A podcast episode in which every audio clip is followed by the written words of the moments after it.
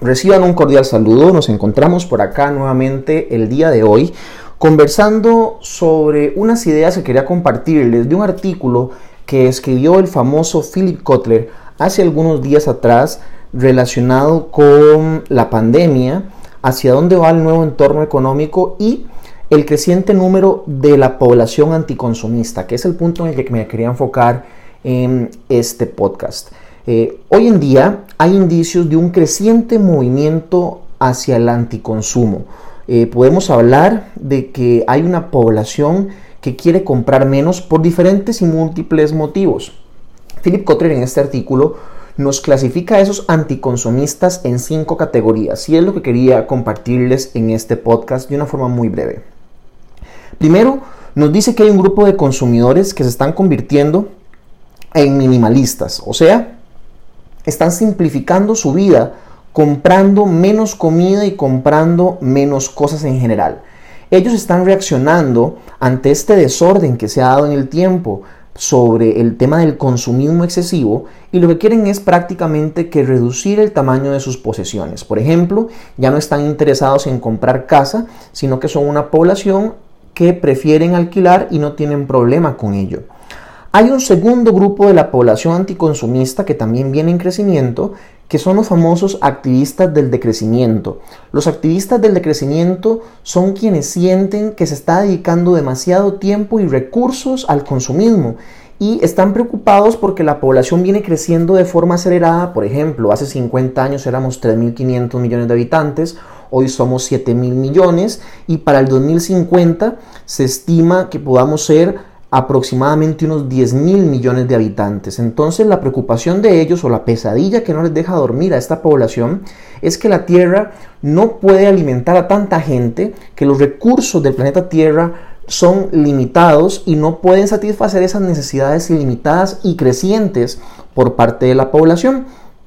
Por lo cual ellos ven o están preocupados en que la gente de los países pobres, emergentes, aspira a alcanzar el mismo nivel de vida que se encuentra en los países desarrollados y esto requiere de mayor producción, mayor consumo y un agotamiento prácticamente que de la capacidad del planeta para sostenernos. Hay una tercera población que Philip Kotler nos menciona en esta categorización de la población anticonsumista que se enfoca en el activismo climático, o sea, es una población activista climática que está preocupada por el daño que le estamos causando al aire y al agua. Entonces, todo lo que esté relacionado con huella de carbono, con salvar especies que están en peligro de extinción, con un tema de energías renovables y todo este tema es muy, muy la onda de esta población y van a estar en una tendencia al consumo de productos que más bien sean pro ambiente. Los activistas climáticos tienen un fuerte respeto por la naturaleza y la ciencia y tienen verdaderas preocupaciones sobre el futuro del planeta a nivel ambiental. Philip Kotler también nos menciona en una cuarta categoría a la población de los que quieren alimentarse sanamente, los electores de alimentos sanos, que se han convertido entre algunas tendencias en vegetarianos o veganos y están muy molestos por la forma en la que matamos a los animales para obtener nuestra comida. Ellos más bien son activistas que lo que buscan son métodos alternativos para la producción del ser humano eh, con una dieta de plantas, vegetales y frutas. Ellos lógicamente están en contra de todo lo que generan, por ejemplo, las vacas, los pollos, eh, a la hora de tanto su producción a nivel de contaminación del planeta como a nivel de eh, lo que sufren esos animales en las granjas donde se producen. Y hay una quinta población dentro de estos anticonsumistas que se llaman los activistas conservacionistas. Los activistas conservacionistas son quienes suplican por no destruir los bienes existentes, sino que lo que buscan es reutilización, reparación, redecoración y lo que buscan prácticamente es un tema de reciclaje. ¿Cómo hacemos para con lo que ya tenemos darle nuevos usos, nuevos provechos y así provocar que estos duren más en el tiempo? Esta población critican, por ejemplo, las modas rápidas, estilo en la moda, o critican la obsolescencia programada, por ejemplo, con los teléfonos celulares, que cada año, año y medio estamos cambiando de teléfono celular, y lo que buscan es más alternativas de productos que se puedan reutilizar en el tiempo y que tengan una vida útil mucho más larga para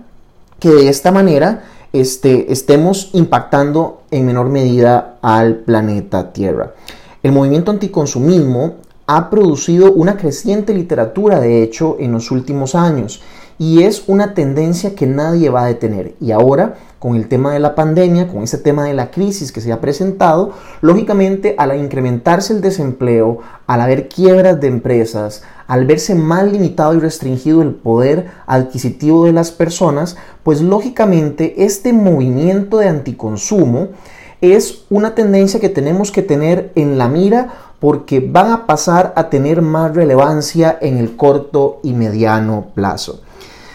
De mi parte, un gusto haber podido compartir con ustedes nuevamente en este podcast. Recordarles que pueden descargar la aplicación Radio Onda Tica, donde ustedes también pueden escuchar los podcasts todas las semanas, o también ingresar en nuestro sitio web jdavidulloa.com, donde usted puede ahí registrar su correo electrónico y de forma gratuita seguir recibiendo todas las semanas información relacionada con marketing, tendencias y negocios. De mi parte un gusto y nos escuchamos en una próxima ocasión.